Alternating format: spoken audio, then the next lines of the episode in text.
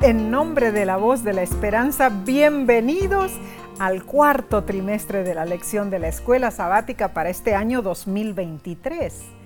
Al estudiar la Biblia, extraemos verdades tangibles y valiosas, hermanos. Gracias por acompañarnos, sea que te hayas unido por la televisión, las redes sociales o por audio también. Ay, Oramos para que seas bendecido. Amén. Y recuerda compartir este estudio con otros. Así sea. ¿Sabes, Nesí? Hoy saludamos al hermano Melitón Cruz. Claro que sí. ¿Qué nos dice? Bueno, el hermano Melitón Cruz nos saluda desde el bellísimo país del Perú, Omar. Y él dice, gracias hermano Omar por compartir el repaso de la lección. Dios los bendiga grandemente y a su ministerio. Soy adventista con siete años en la iglesia. Anteriormente fui católico, después protestante dominical. Gracias a Dios entendí la verdad y ahora soy adventista del séptimo día. Saludos desde el Pedregal, Arequipa, Perú. Un abrazo a la distancia. Dios les cuide. Muchas gracias, gracias por tu mensaje, hermano Cruz. Amén. Dios siga guiando eh, tu caminar con Cristo. Así sea. Bien, Omar. Oremos antes de iniciar el estudio. Querido Padre Celestial, gracias te damos por este privilegio de poder abrir tu santa palabra y estudiar, Señor, lo que tú tienes preparado para nosotros. Ayúdanos a entender lo que tú necesitas que entendamos y que lo pongamos en práctica en nuestras vidas. Te lo pedimos en Jesús. Amén. Amén. Repasaremos las lecciones del cuarto trimestre del 2023. El título general de estos tres meses, y con emoción lo digo, la misión de Dios, mi misión. Cierta vez una revista adventista publicó una parábola sobre un pantano. Mm. ¿Qué? Un pantano. Un pantano, sí. Los que lo atravesaban a menudo caían y sus gritos agonizantes se oían Uh. desde muy lejos. Horrible. Finalmente, en el pueblo cercano reunieron un consejo. Presentaron teorías analizando la causa y, él, eh, y proponiendo soluciones pero nunca hicieron nada, solo discutieron. Mientras tanto, más personas sucumbían en el pantano. Qué horrible, Omar. Bueno, la lección comenta que la iglesia adventista y la escuela sabática no desean imitar a aquel pueblo. No, imagínate. Claro, nos encanta estar juntos para orar, compartir y discutir, pero anhelamos ir más allá, hermanos. Anhelamos hacer más. Deseamos alcanzar nuestras comunidades y el mundo. O sea, anhelamos culminar la obra. ¿Para qué? Para que Jesús regrese. Amén. Hermano, hermana, este trimestre nos enfocaremos en dejar de hablar y empezar a actuar. Los autores de este trimestre hacen parte del equipo del Centro de Misión Global, que opera bajo la Asociación General de la Misión Adventista. Bien, comencemos con la lección 1 para el 7 de octubre 2023. Se titula La misión de Dios en favor de nosotros, primera parte. El Dios de la Biblia es un Dios misionero, ¿sí o no? Su naturaleza misionera está enraizada en su iniciativa de crear al ser humano a su imagen y en su deseo de relacionarse con él.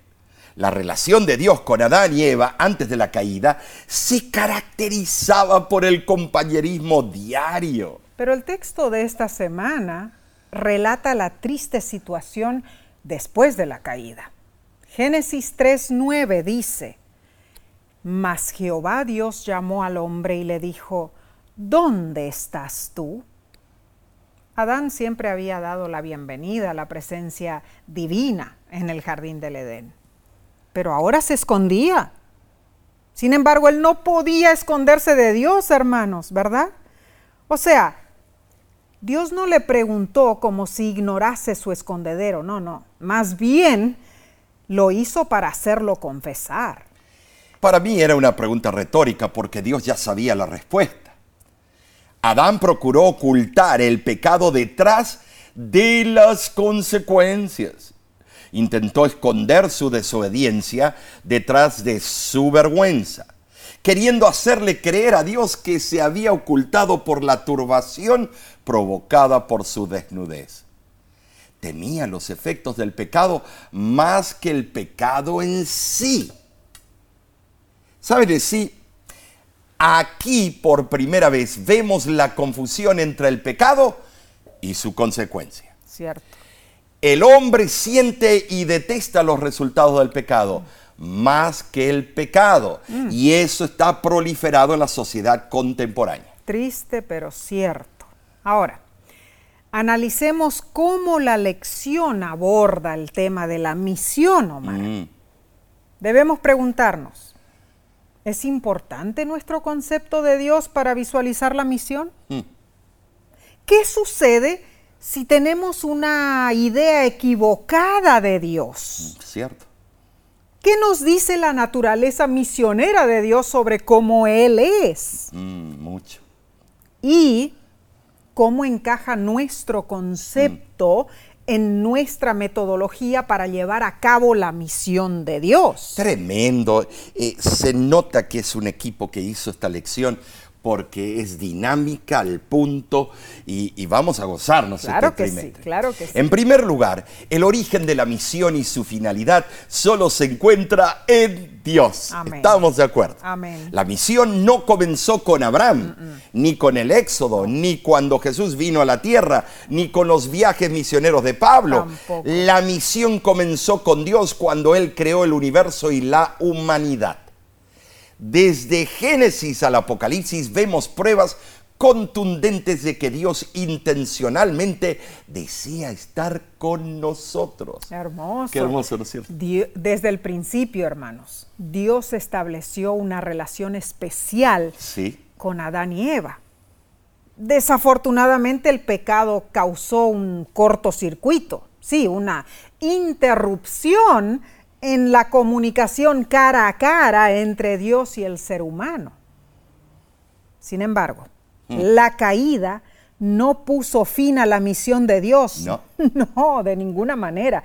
La caída cambió la misión de Dios a una nueva dimensión. Eso es cierto. O sea, después de la caída, la misión de Dios se arraigó en su iniciativa de redimir a la humanidad. Hmm. Eh, en verdad, la promesa de redención de Génesis 3.15, la primera profecía mesiánica de la Biblia, es la primera de los diversos esfuerzos misioneros emprendidos por Dios para rescatar y restaurar a la humanidad pecadora a su diseño original. Claro. Y debido a que la misión es un atributo de Dios, recuerden, un atributo de Dios, es decir, la misión está arraigada en su naturaleza y carácter. Dios se niega a renunciar a su misión. Gloria a Dios. Él seguirá haciendo esfuerzos misioneros para rescatarte a ti y a mí. Gloria a Dios. Amén y amén. Y finalmente, esa misión de Dios se cumplirá, hermanos. Lo explica Apocalipsis 21 y 22, ¿no es cierto? Esto es lo que nos debe motivar a proclamar el Evangelio eterno al mundo. Amén. Claramente, el fundamento de cualquier esfuerzo misionero debe centrarse en nuestra relación con Dios y en nuestra comprensión adecuada de su naturaleza y carácter misionero. Sin embargo, antes de comprender la misión de Dios, es esencial comprender al Dios de la misión. Qué bien, ¿es cierto? Bueno, Analicemos entonces la lección del domingo 1 de octubre titulada El Dios que nos tiende la mano. Ay, yo estoy emocionado, en eh, Sabes, en el capítulo 3 de Génesis narra el trágico intento de Adán y Eva de independizarse de Dios. Oh, qué triste. Mi hermano, el capítulo es también un recordatorio de la realidad del pecado y sus consecuencias. Los resultados de la elección de Adán y Eva los llevaron a esconderse. Pero es interesante que la primera respuesta de Dios a la difícil situación humana llegó en forma de una pregunta, ¿dónde estás? Comprender el propósito de esta pregunta, hermanos, es esencial para comprender la intención divina. Leamos entonces Génesis capítulo 3 del 9 al 15. Dice, Mas Jehová Dios llamó al hombre, y le dijo, ¿Dónde estás tú? Y él respondió, Oí tu voz en el huerto y tuve miedo porque estaba desnudo y me escondí. Y Dios le dijo, ¿quién te enseñó que estabas desnudo? ¿Has comido del árbol de que yo te mandé no comieses? Y el hombre respondió, La mujer que me diste por compañera me dio del árbol y yo comí. Entonces Jehová Dios dijo a la mujer, ¿qué es lo que has hecho? Y dijo la mujer, la serpiente me, engañó y comí. Y Jehová Dios dijo a la serpiente, por cuanto esto hiciste, maldita serás entre todas las bestias y entre todos los animales del campo. Sobre tu pecho andarás y polvo comerás todos los días de tu vida y pondré enemistad entre ti y la mujer, y entre tu simiente y la simiente suya. Esta te herirá en la cabeza y tú le herirás en el calcañar. Ay, ay, ay, qué dinámica más impresionante. Las excusas de nuestra primera pareja. Y la ponemos todo el tiempo nosotros hoy en día en diferentes formas. La perfecta creación de Adán y Eva comprobaba que habían sido creados a la semejanza de Dios. Ahora en sí, la lección y todos los autores en conjunto comentan lo siguiente. Dios nos dio un mundo perfecto y su propósito era que viviéramos en perfecta conexión con Él, una relación centrada en su atributo más preciado, el amor. Pero para que el amor sea real, Dios también nos dio otro regalo precioso, el libre albedrío, la libertad de elegir qué camino seguir. Oh, bueno. Las instrucciones divinas fueron claras, ¿no es cierto? Sí, sí, así fue. Habría consecuencias mortales si desobedecían. Pero Satanás persuadió a Eva. Le dijo que comiera del fruto del árbol prohibido, que no habría ningún resultado negativo que serían como Dios, sabiendo el bien y el mal. Y que lo sabemos. Mm. Eva cedió, comió y compartió la fruta con Adán. O sea que hizo obra misionera. compartió la fruta prohibida. y Adán lo comió. Bueno, lo perfecto, hermano, hermano, hermana, fue manchado por el pecado, tristemente. Pero al instante que ocurrió eso, Dios cambió su plan, su propósito original para el planeta Tierra. Al instante, Dios puso en marcha la misión de salvación, sí, la que Él había diseñado desde antes de la fundación del mundo. Eh, la pregunta de Dios, ¿dónde estás? No es una pregunta teológica. No, no, no. Dejemos por sentado eso. Es una pregunta pregunta con trasfondo misionero. Mm, ¿Cómo? ¿Cómo? es eso? A ver, a ver, a ver. Revela que a pesar de la elección equivocada de Adán y Eva, Dios no los había abandonado. Dios buscó al alma perdida. Hermano, hermana, nuestra rebeldía no resta al deseo de Dios de relacionarse íntimamente con nosotros y buscarte donde estás. Dios aún nos ama y nos busca a pesar de nuestros errores. Mm. Qué maravilloso el plan de salvación. Wow, alabado sea Dios por eso. Amén. La pregunta, ¿dónde estás? Se refería a una condición. Mm, sí. No tanto al lugar a donde estaba Adán. Claro. Dios no tenía la intención de averiguar dónde se escondían Adán y Eva. Sí, él ya sabía. claro, notemos esto, Dios nunca hace preguntas para obtener información, hermanos. Mm. Siendo omnisciente, Dios sabía exactamente dónde estaban ellos escondidos, ¿no es, cierto? Sabía lo que habían hecho. y sabía su condición deplorable. Hermanos, la pregunta ¿dónde estás? era más bien ¿dónde estás en tu relación conmigo? Eso fue lo que quiso saber Dios. Claro. La pregunta tenía la intención de hacerles pensar en las consecuencias de su desobediencia. A Adán y Eva se les estaba dando la oportunidad de autoexaminarse y reconocer su culpa inmediatamente. Soy culpable, soy culpable, no, se justificaron. Pero Adán se justificó dando su primera excusa, la mujer que me diste. Ese fue un tortuoso y evasivo pretexto y significaba una acusación contra Dios. Él bien gozó a esa mujer hasta que cayó. El carácter de Adán ya había cambiado en el corto tiempo desde su desobediencia. En instante empezó a cambiar.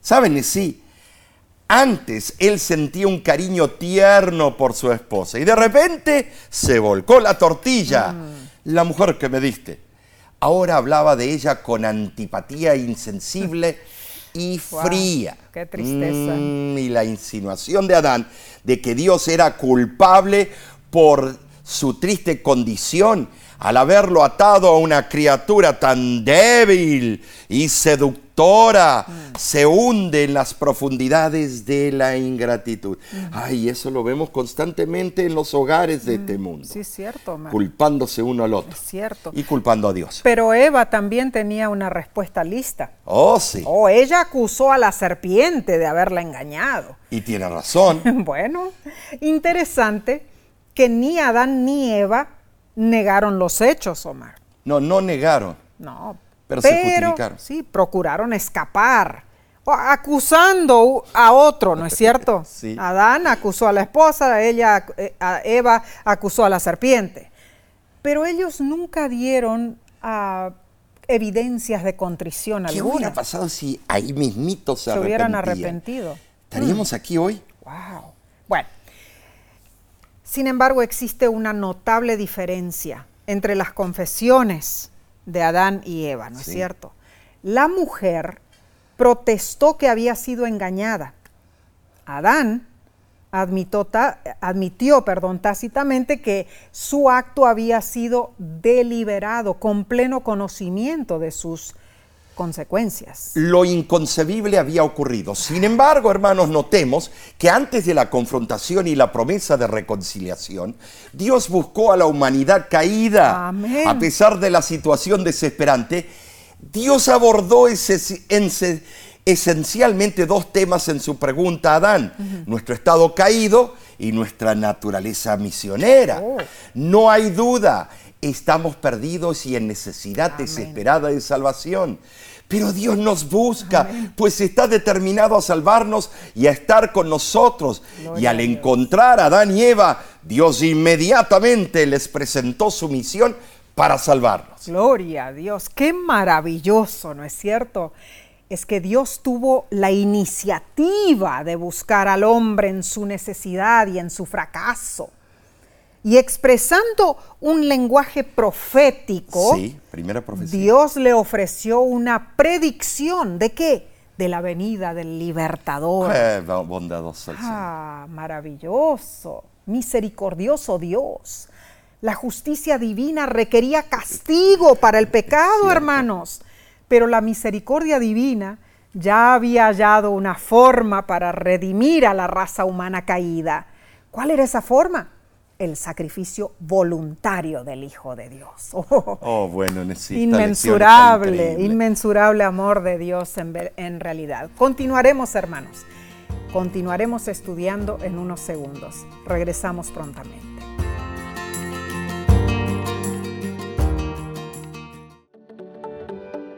En nuestra aplicación puedes encontrar más contenido como este que te ayudará en tu vida espiritual.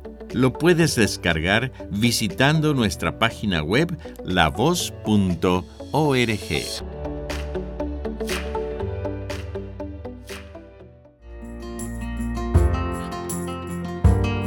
Estamos estudiando la misión de Dios en nuestro favor. Gracias por acompañarnos. Dinos, ¿Ya has compartido este estudio? Hazlo para que tus amigos y familiares también reciban la bendición de estudiar la palabra de Dios. Bien, analicemos la lección del lunes 2 de octubre titulada El Dios que anhela estar con nosotros. La misión mundial estuvo en la mente de Dios desde el principio y su enfoque principal se reflejó en la promesa que le hizo Abraham y sus descendientes, donde en Génesis 17.7 Génesis 26.3 y Génesis 28.15, donde podemos percibir la aspiración que Dios tiene de estar con nosotros. Amén. Hermanos, de hecho, en toda la narración del Antiguo Testamento, Dios continuó actuando según su naturaleza misionera para cumplir sus propósitos. Por ejemplo, después del diluvio, los seres humanos decidieron erigir Babel, la torre que estaba diseñada para alcanzar al cielo. Dios intervino, confundió su lenguaje y se esparcieron. Luego la misión divina llamó a Abraham para ser un canal de bendición para todo el mundo. De las promesas que Dios hizo a Abraham, la que más se destacó fue, yo seré tu Dios, estaré contigo, yo estoy contigo, Abraham. Más tarde vemos cómo José, estando en Egipto, sirvió como un instrumento de salvación para su pueblo. La Biblia afirma que el Señor estaba con José, incluso en los momentos más difíciles de su vida. Generaciones después, Dios envió a Moisés, sí, a liberar a su pueblo de la esclavitud egipcia. Y en la comisión de Moisés Dios le dijo, ciertamente estaré contigo. No hay duda, hermanos. Vez tras vez, Dios confirmó su profundo deseo de estar con su pueblo. Y recordemos que el propósito principal del santuario terrenal era servir como una simbología para asegurar el cumplimiento de la misión divina de salvación del ser humano. Saben, si Dios decidió estar con su pueblo en una forma única y original. Habitaré en medio de ustedes. Claro. Confirmó a Moisés su anhelo de morar entre los hijos de Israel. Así fue. Le dio instrucciones para construir el tabernáculo y establecer un sistema intencional con el propósito de señalar el más magnífico instrumento de su misión, Jesucristo. Gloria a Dios. Gloria a Dios. Gloria a Dios. Y todo eso no pertenece solamente a los eventos del Antiguo Testamento, Omar. No. Hermano, hermana, repetidas veces Dios anuncia, inclusive hoy, su anhelo de estar contigo, de estar conmigo, de estar contigo, Omar. Sí. Y la lección te pregunta, ¿cuáles son las formas en que experimentas la presencia de Dios en tu vida? Si puedes, escríbenos tu comentario. Hay una reflexión muy bonita que está circundando por las redes sociales últimamente, Omar. Eh. Y el otro día alguien me la envió por Messenger y dice lo siguiente, si te lastiman, Dios te restaura. Mm. Si te desprecian, Dios te valora. Si te traicionan, Dios te es fiel. Si te maldicen, Dios te bendice. Si te ofenden, Dios pelea por ti. Si te hieren, Dios te sana. Si te dejan, Dios está contigo. Qué hermoso. E- Eso debiéramos memorizarlo Mm, para decirlo todos los días. Qué lindo. Tal vez en un momento difícil surja la pregunta en tu mente. ¿Por qué Dios permite esto? Mm. ¿Cómo Dios puede permitir que sus hijos atraviesen por situaciones de dolor y sufrimiento como la que estoy pasando? ¿Cómo puede permitir Dios que se le queme la casa a alguien? Oh. ¿Cómo puede permitir Dios que mi ser querido sufra de este, esta terrible enfermedad de cáncer? Mm, tantas preguntas. ¿En serio? Eh, esto me recuerda a la hermana Carla Omar. Eh, ella nos llamó por teléfono y, Ah, sí. y pidió una visita pastoral, ¿no es cierto? Quería ella que fueras a su casa a orar por su papá, el hermano Filiberto. Él estaba muy enfermo y nosotros, aunque no conocíamos al hermano, eh, sabíamos que él era un adventista fiel, ¿no es cierto? Sí, que siempre sí. había servido a Dios. Y tú le prometiste a la hermana Carla que ibas a ir a, allí a visitarlo. A su casa, sí. ¿Te acuerdas lo que sucedió, Omar? Oh, sí, me acuerdo muy bien. Eh, cuando llegué, encontré al hermano en su cama recostado sobre un par de almohadas que le habían puesto alrededor de su cuerpo. Así. Había una silla vacía a su lado. Entonces lo saludé y le dije, hermano Filiberto, supongo que me estaba esperando. No, me dijo. ¿Puedes creer? Eh, me sorprendió su honestidad. Soy el pastor Grieve, le dije. Le expliqué, su hija me pidió que viniera a orar con usted y como vi la silla vacía, supuse que me estaba esperando. y él respondió, oh, la silla vacía. Déjeme explicarle, pastor. Y ahí vino. Y me invitó a sentarme en un sofá al otro lado de su cama. Me dijo, ¿sabe, pastor? El día que entregué mi vida al Señor y me bauticé, un hermano de la iglesia me enseñó a orar. Wow, qué lindo. Me explicó que la oración era conversar con Jesús y me dijo, o no, perdón, bueno, sí, y me dio la idea de que me sentara en una silla, que colocara otra silla vacía enfrente mío. Y eso llegó a ser su costumbre. Y que le hablara a Jesús como un amigo, pues Él siempre está a mi lado.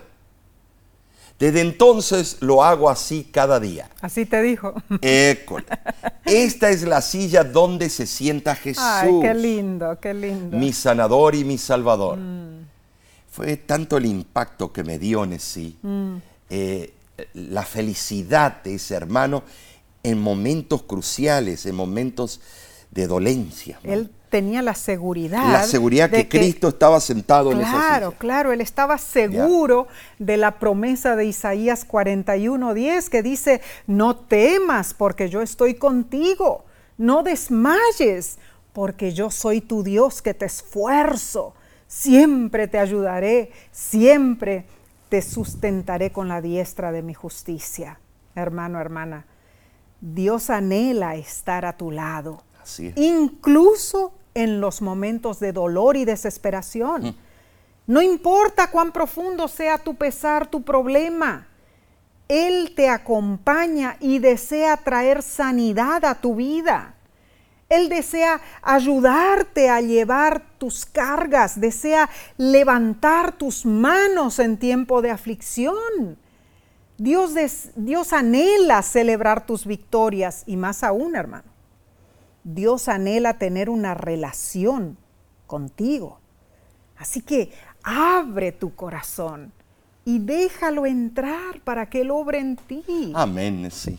Bien, pasemos a la lección del martes 3 de octubre titulada El Dios que se hizo uno con nosotros. Qué interesante eh, cuando un político es campechano y se mete entre los campesinos y es, es, eh, una persona de la gente. Eh, eh, eh, qué diferencia, el Antiguo Testamento presenta cómo el Creador comenzó a implementar su plan misionero a través de un pueblo que supuestamente representaba su naturaleza y propósito para el mundo. Él quería meterse con, con la humanidad caída y hacerle ver que había solución al problema. Participar de sus actividades. ¿no? Claro, todo lo que Dios hizo fue de acuerdo a su estrategia misionera en el Antiguo Testamento y luego en el Nuevo.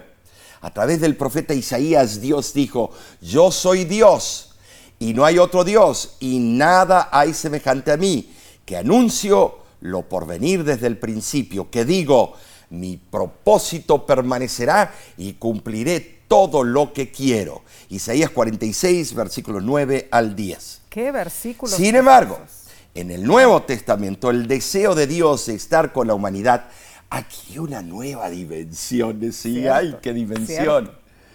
a través de la encarnación de Cristo, lo que era solo una promesa en el jardín del Edén, se convirtió en realidad. Hermoso, hermoso. ¿No es cierto? Sí. Al leer el anuncio del nacimiento de Cristo en Mateo capítulo 1 del 18 al 23, vemos cómo se proclamó el cumplimiento de la promesa de Emanuel, Dios con nosotros. En forma única, Dios había habitado entre su pueblo dentro del santuario. Sin embargo, ahora habitaba con ellos en la persona física de Cristo. Con el nacimiento de Jesús, Dios presentó de manera concreta su continuo anhelo de estar con nosotros en naturaleza y en misión. O sea, el Hijo de Dios fue plenamente humano y plenamente divino. Y Él lo afirmó, yo soy el camino, la verdad y la vida. Nadie viene al Padre sino por mí. Juan 14, 6. Por otra parte, Juan capítulo 1, versículo 14 al 18, explica el gran misterio de la encarnación y su misión salvífica. Cristo tomó las desventajas de la naturaleza humana, pero su humanidad era perfecta, de acuerdo al deseo de todas las gentes, páginas 619 y 620. Ahora, entendamos esto, hermanos. La cierro al Señor en la carta 8 que escribió al pastor Baker en 1895, explicó lo siguiente. Jesucristo era el Hijo unigénito de Dios. Él tomó sobre sí la naturaleza humana y fue tentado en todos los puntos en que la naturaleza humana es tentada. Podía haber pecado, podía haber caído, pero ni por un momento hubo en él cualquier propensión para el mal. La encarnación de Cristo fue fundamental para el cumplimiento de la misión de Dios. La venida del Redentor prometido fue representada en Génesis capítulo 3 versículo 21. Sí, cuando Adán y Eva fueron vestidos con túnicas hechas de pieles de animales sacrificados. Pero la promesa en sí se materializó en el Nuevo Testamento con el nacimiento de Jesús. A través de la encarnación, el trascendente Dios creador se hizo inmanente y se reveló a sí mismo de la manera más completa posible en términos humanos. En la persona de Jesús, Dios se identificó plenamente con la humanidad, con el propósito expreso de revelar no solo su amor, sino también su intención salvífica para la humanidad. El Verbo Eterno, que siempre había estado con el Padre, descendió a esta tierra y cerró la brecha tomando la naturaleza humana y experimentando las pruebas y tentaciones humanas. Sin embargo, Nesí, a pesar de todo eso, su ministerio no fue solamente teórico. Oh, no. Cristo no solo anunció con urgencia profética el reino de Dios, mm. Él también lo encarnó, dando a la misión redentora de Dios un rostro, una voz, y manos dispuestas a servir. Ah, Alabado sea el nombre de Cristo. Gloria a Dios, gloria a Dios. Y cada fase principal de la vida de Cristo jugó un papel importantísimo en la obra de la salvación. O sea, su nacimiento virginal reunió las apartadas familias de la tierra y del cielo. Su vida perfecta como hombre nos da un ejemplo de obediencia y santificación. Así es. Al sanar a los enfermos, al dar vista a los ciegos, eh, al resucitar a los muertos, Cristo demostró el poder que Dios tiene para revertir por completo la maldición de la caída. Su muerte sustitutiva reconcilió a la humanidad que estaba alienada de su Creador. Ah, su gloriosa resurrección nos asegura que un día nosotros también seremos revestidos de inmortalidad. Así es. Y su ascensión, hermanos, confirma su promesa de que Él volverá y nos llevará consigo al cielo para así completar la obra misionera y salvífica de Dios. Bueno, claramente sí. Eh, Cristo reformuló el concepto del amor y la misión de Dios. Así fue. Para que podamos entenderlo, experimentarlo y ser atraídos a Él. Gloria a Dios. Sabes, el ministerio y el sacrificio de Cristo son la misión de Dios por, por excelencia. El libro en los lugares celestiales, en la página 321, dice, la misión de Cristo tan oscuramente comprendida, tan débilmente interpretada, que lo llamó desde el trono de Dios al misterio del altar de la cruz del Calvario, se descubrirá más y más a la mente y se verá que en el sacrificio de Cristo se halla el manantial y el principio de toda otra misión de amor. En forma magistral, Dios siempre avanzó con su misión. Y a través de Jesucristo Él se hizo presente en la carne entre sus hijos. El Hijo unigénito que vino del Padre, lleno de gracia y de verdad, cumplió las profecías del Antiguo Testamento. Y maravillosamente, Omar, de acuerdo al plan divino, se hizo uno con nosotros, ¿no es cierto? Así es. Dios en forma humana. Maravilloso misterio, no lo captamos en nuestra mm. mente humana de ninguna manera. Hermano, hermana, no hay duda. Nuestro Dios es un Dios misionero y Él nunca cesó de obrar por sus hijos. Él siempre se ha preocupado por cumplir su propósito salvífico y lo sigue haciendo hoy. Así es. Lo hace hoy porque te ama a ti, porque me ama a mí, te ama a ti, Omar. amor. Ay, hermano, hermana, que Dios nos ayude a responder a su amor infinito, que sintamos el propósito divino de misión en nuestra vida. Hermosa lección, Omar. Tremendo. Bien, daremos seguimiento con el estudio del miércoles, pero lo haremos en unos segundos. Volvemos enseguida.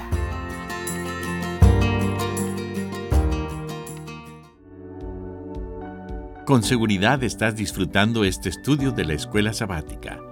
Te invitamos a buscarlo en formato de video por nuestro canal de YouTube.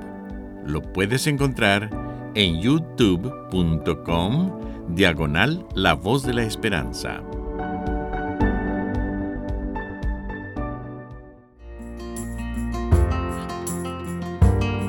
Nos alegra sobremanera que nos acompañes. Y recuerda, comparte este estudio con otros para que muchos sean bendecidos al igual que tú. Bien, pasemos a la sección del miércoles 4 de octubre titulada El Dios que sigue estando con nosotros. La esencia de la misión de Dios es su infinito deseo de restaurarnos a lo que éramos antes del pecado. Su misión incluye refutar los cargos de Satanás, comprobar su cruel naturaleza y acabar con el daño que el mal ha causado en la creación. Así es. Ahora, la misión de Jesús compaginó con el mismo fin, pues reveló la verdad acerca de Dios al mundo, para que deseemos venir a nuestro amoroso Padre Celestial. Reflexionemos, hermanos, en la hermosura del versículo de Juan 3:16 y dice, porque de tal manera amó Dios al mundo, que ha dado a su Hijo unigénito, para que todo aquel que en Él cree no se pierda, mas tenga vida eterna. Oh, mis hermanos, la vida y el ministerio de Jesús fueron la máxima revelación de Dios. En poco más de tres años, Dios pudo revelar más acerca de quién Él era y pudo comprobar de qué se trataba su misión que en todo lo que se había hecho a través de cualquier otro método en generaciones anteriores. Y esto es cierto, Cristo fue la imagen perfecta del Dios invisible. Aquel en quien habría de habitar toda la plenitud, habiendo hecho la paz mediante la sangre de su, cruz. Colosenses 1.15, eh, versículos 19 y 20. En Cristo se dio a conocer completamente la naturaleza misionera de Dios.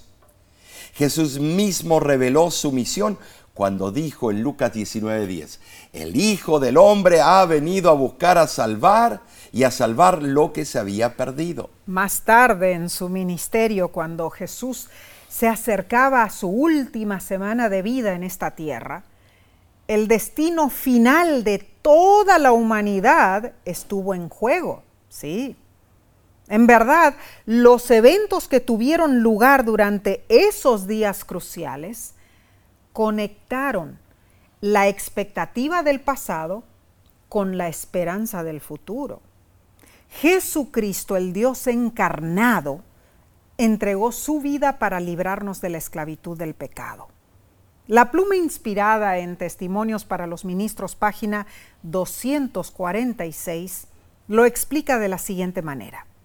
De este modo el amor se manifiesta en la forma más maravillosa a una raza rebelde.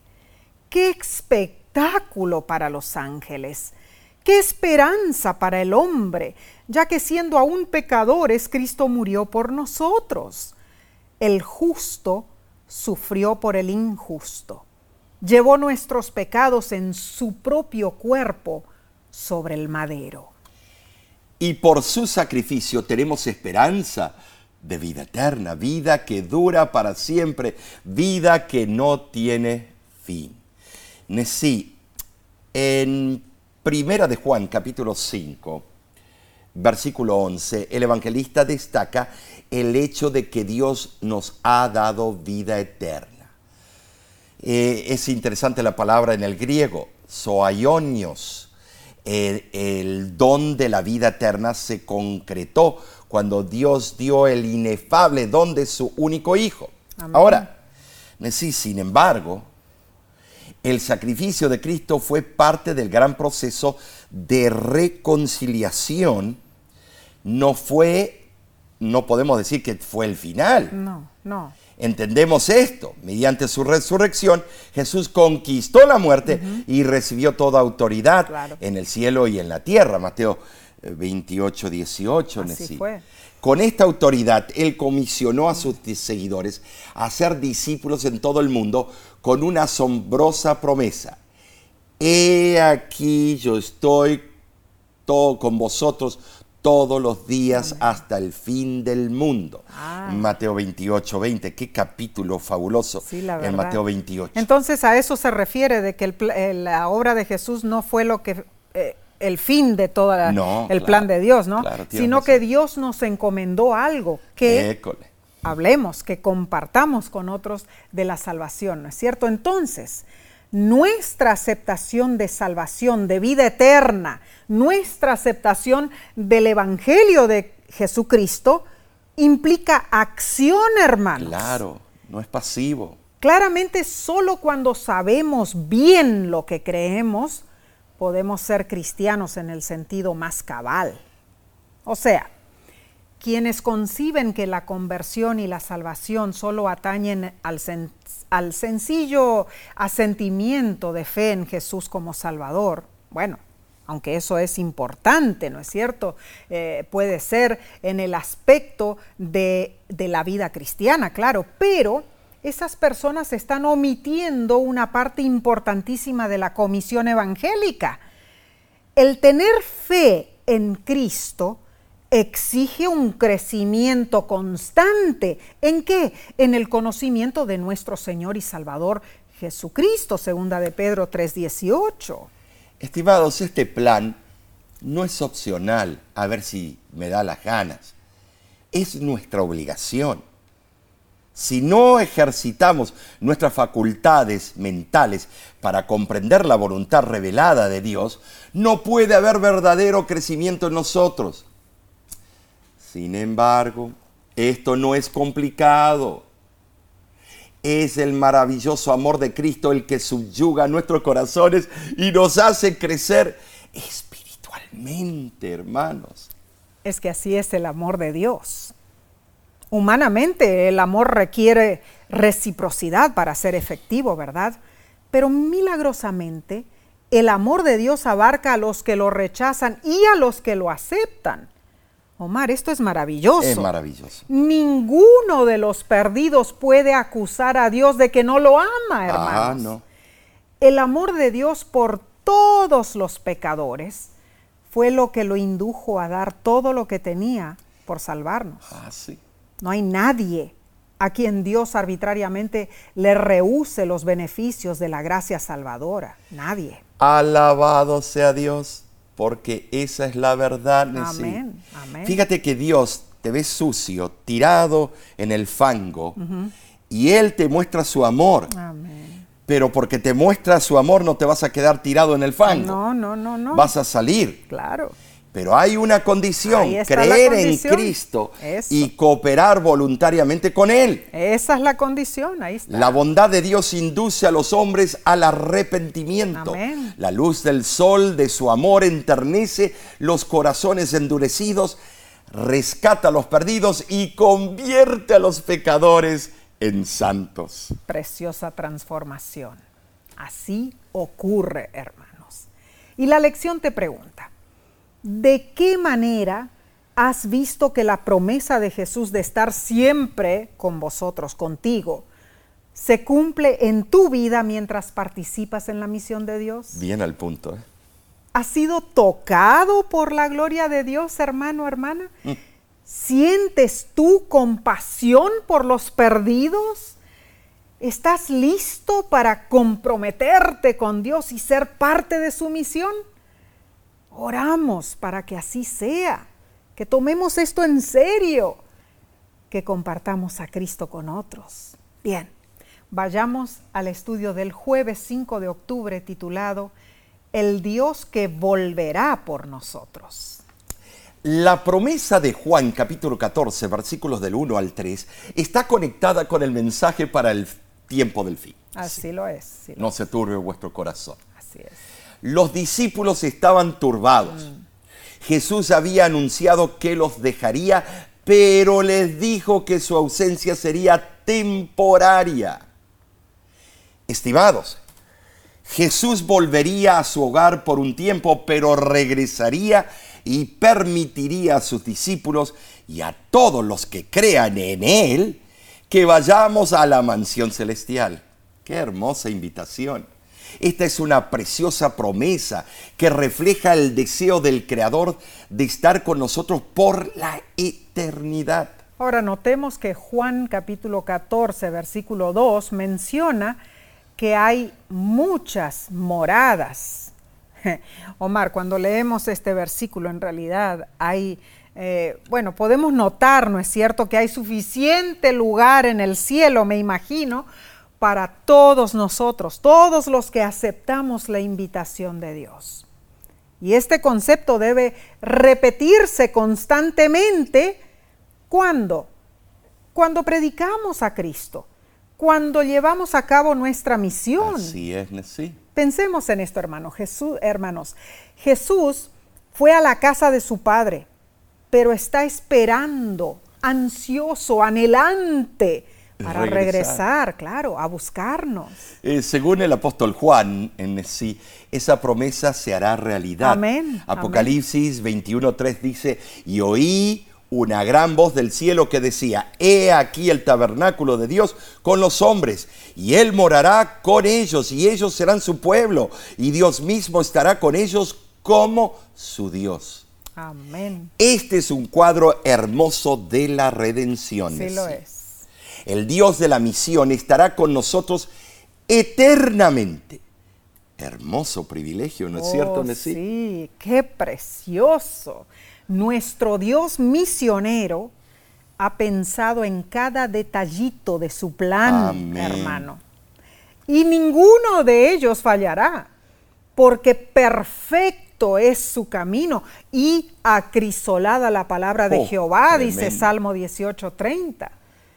La sierva del Señor escribió en su libro Reflejemos a Jesús, página 15, lo siguiente. Tremenda cita. El plan de nuestra redención no fue una reflexión ulterior formulada después de la caída de Adán. Fue una manifestación de los principios que desde edades eternas habían sido el fundamento del trono de Dios. Desde el principio, Dios y Cristo sabían de la apostasía de Satanás y de la caída del hombre seducido por el apóstata. Dios no ordenó que el pecado existiese sino que previó su existencia e hizo provisión para hacer frente a la terrible emergencia. Tan grande fue su amor por el mundo que se comprometió a dar a su Hijo unigénito para que todo aquel que en él cree no se pierda, mas tenga vida eterna. Sí, eh, Dios se ha ocupado activamente de nuestra salvación. Amén. Esto es un hecho y lo hará hasta el fin. Gloria a Dios. Y nosotros podemos participar de esa misión de Dios. ¿Te das cuenta? Ahora, la sierva del Señor comenta en los Hechos de los Apóstoles, página 24, lo siguiente. Cristo no dijo a sus discípulos que su trabajo sería fácil, pero no se los dejaría luchar solos. Les aseguró que Él estaría con ellos y que si ellos avanzaban con fe, estarían bajo el escudo de la omnipotencia, mientras obedecieran su palabra y trabajasen en comunión con Él, no podrían fracasar. Ita a todas las naciones, les ordenó.